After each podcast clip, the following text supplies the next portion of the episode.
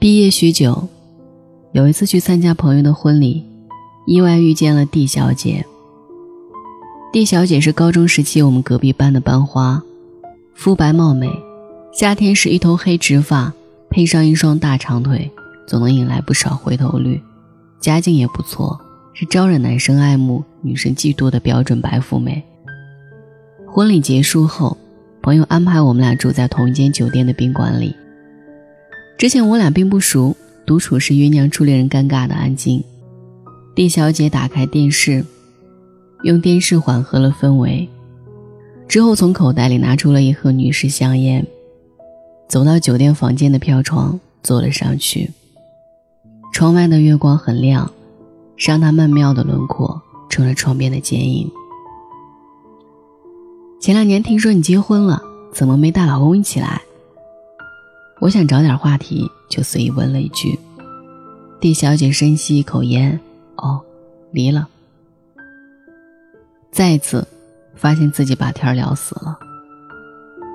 记得前年曾听说过蒂小姐结婚的事儿，老公是某知名大学金融系的高材生，两个人同在金融系统工作，俊男靓女，羡煞旁人。这个酒店下边的滨湖公园挺大的。围着湖走一圈要一个小时。离婚前的那天晚上，我围着湖来来回回走了十几圈，从白天走到晚上，从晚上走到白天。我老公其实还挺优秀的，他对于前夫的称呼还是老公。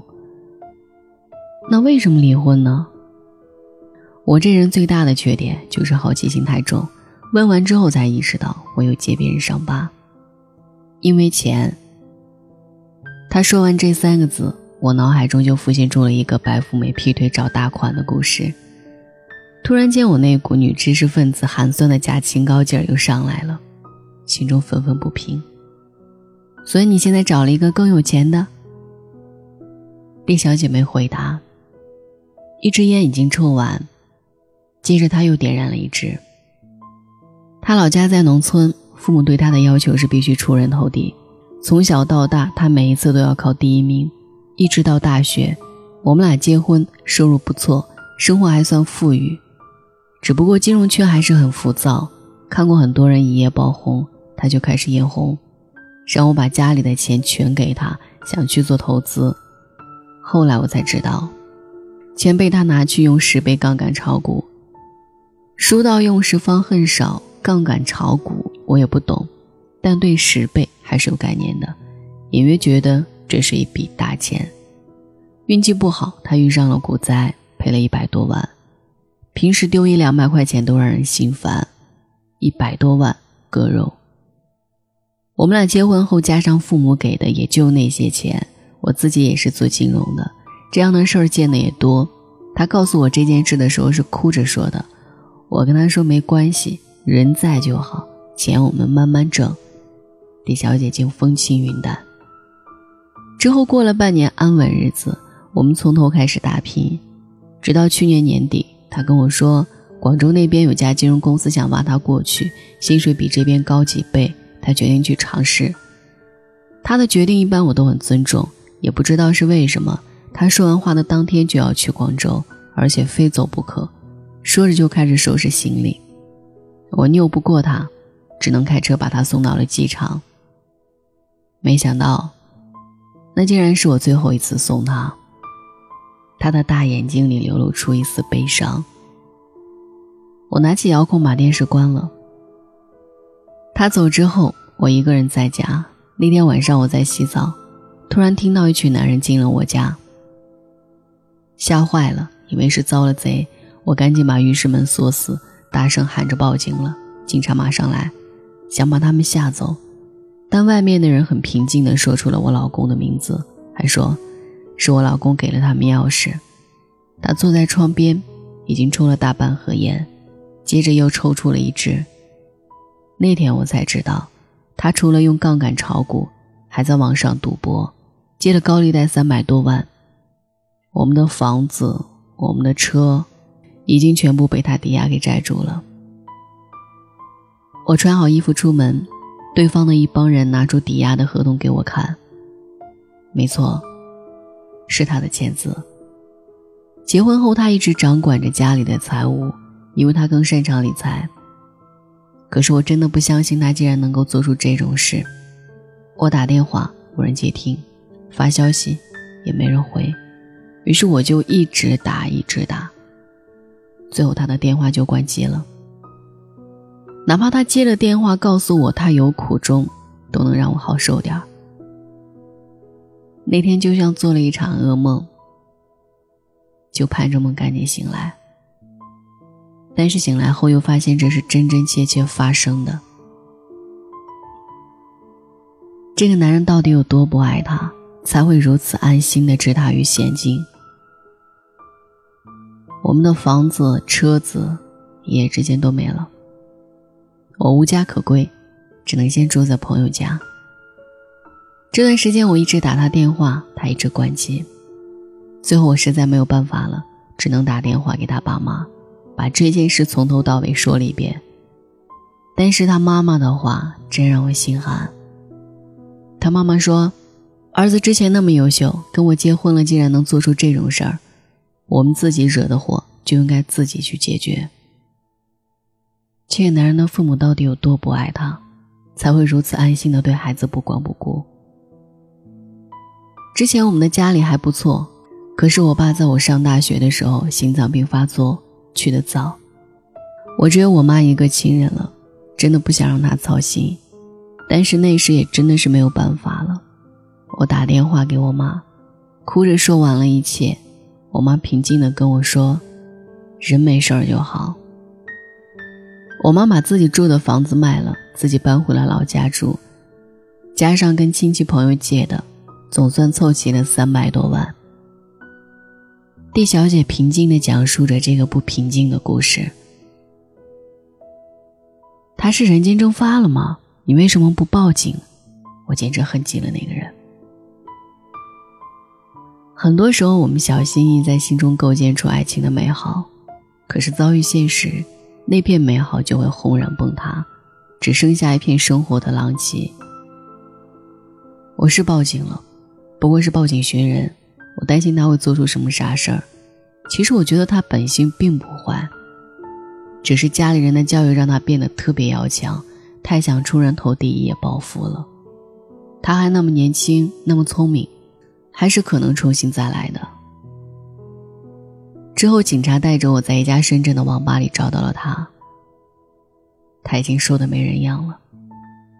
那时我只觉得很心疼，不想再怨他什么了。我跟他说：“钱已经凑够了，你跟我回家吧。”我向来不但以最坏的恶意揣测男人，我只是没有想到，在没有底线的伤害面前，一个女人的忍让度竟然如此之高。之后他跟你回家了？没有，他提出跟我离婚。他说最近他想翻本，把之前的账还上，所以又借钱在网上赌博。这段时间欠了五百万。丁小姐的手机突然响了，她看了一眼来电，立马按掉了。当时我觉得天昏地暗，特别特别的难过，也特别的无助，不明白我们究竟做错了什么，为什么遭遇这样的事？五百万，那是无论如何都填不平了。他说想离婚，不想拖累我，就让他一个人慢慢还。或者到时他就想一死了之，反正他也没脸面对父母了。可我怎么能看着他去死呢？我哭了，他也哭，我们就一起在那儿哭了很久很久。之后我们离婚了，离婚分割财产，我把收回来的房子、车子全部卖掉，只分了六千块存在银行卡里，准备自己租房子。剩下的钱全帮他还债。那些债主都不是善类，盯我们都盯到民政局去了。办完离婚手续，我一个人去房屋中介那里签租房合同。之前看好的房子，一季度租金就是六千，签好字在那儿刷卡，总是余额不足。我跑到银行，才知道钱已经被转走了。那张卡的密码。只有我和他知道。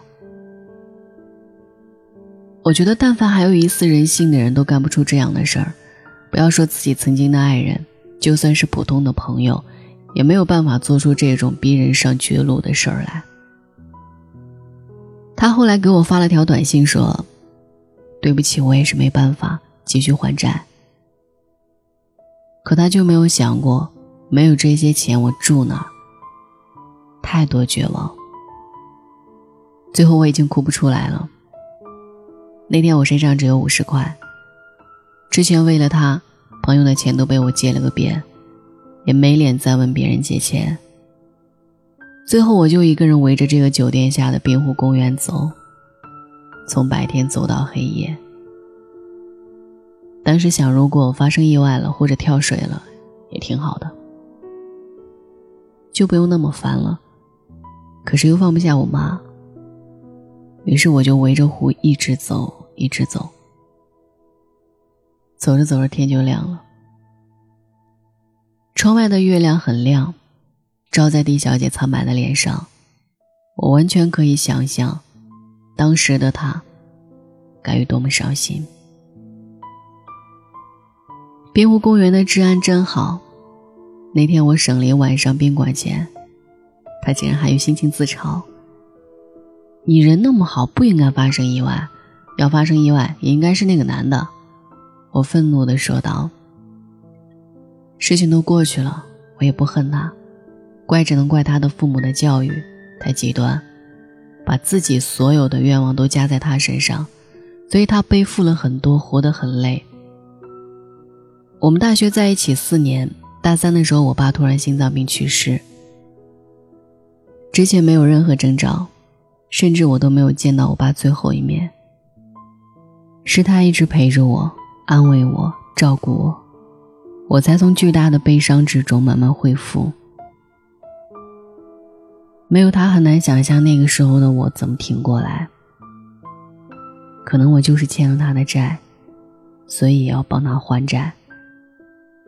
他的手机铃声又开始响起，替小姐再一次按掉了。我现在跳槽到了旁边的 C 城。很多债主觉得找他没钱，天天在我的门口堵我，还会一直打我电话。我解释过很多次，我们已经离婚了，他们也完全不管，还是一直打给我。反正在这里也没有我的家了，干脆就到 C 城吧，重新开始。不管怎么说，我还年轻着呢，希望他也能重新开始。我希望看见他变好，一边抽烟。一边念叨着，D 小姐再抽一根，发现烟盒已经空了。她起来把烟盒丢进垃圾桶，接着打开电视，坐在床上笑呵呵地看了起来，好像之前的事情都没有发生过，好像这个故事与他无关。突然觉得，之前听过多少人抱怨自己伴侣不够体贴或者不够专一。但和生活的残酷比，那些只算得上鸡毛蒜皮。有时生活远比电影更狗血。很多时候，我们无法选择生活赋予我们什么，至少我们可以选择如何去接受。狄小姐看起来那么平静，也那么美丽，她可以承担上天赋予她的美貌，同样也能承受上天赋予她的不幸。如果不曾在最深的黑夜里绝望过，又怎能淡定从容的生活至今？对比别人的经历，才发现自己的生活，或许也是一种幸福。纵使生活一地鸡毛，我们依然会选择在废墟中重构美好。晚安。停在了这条我们熟悉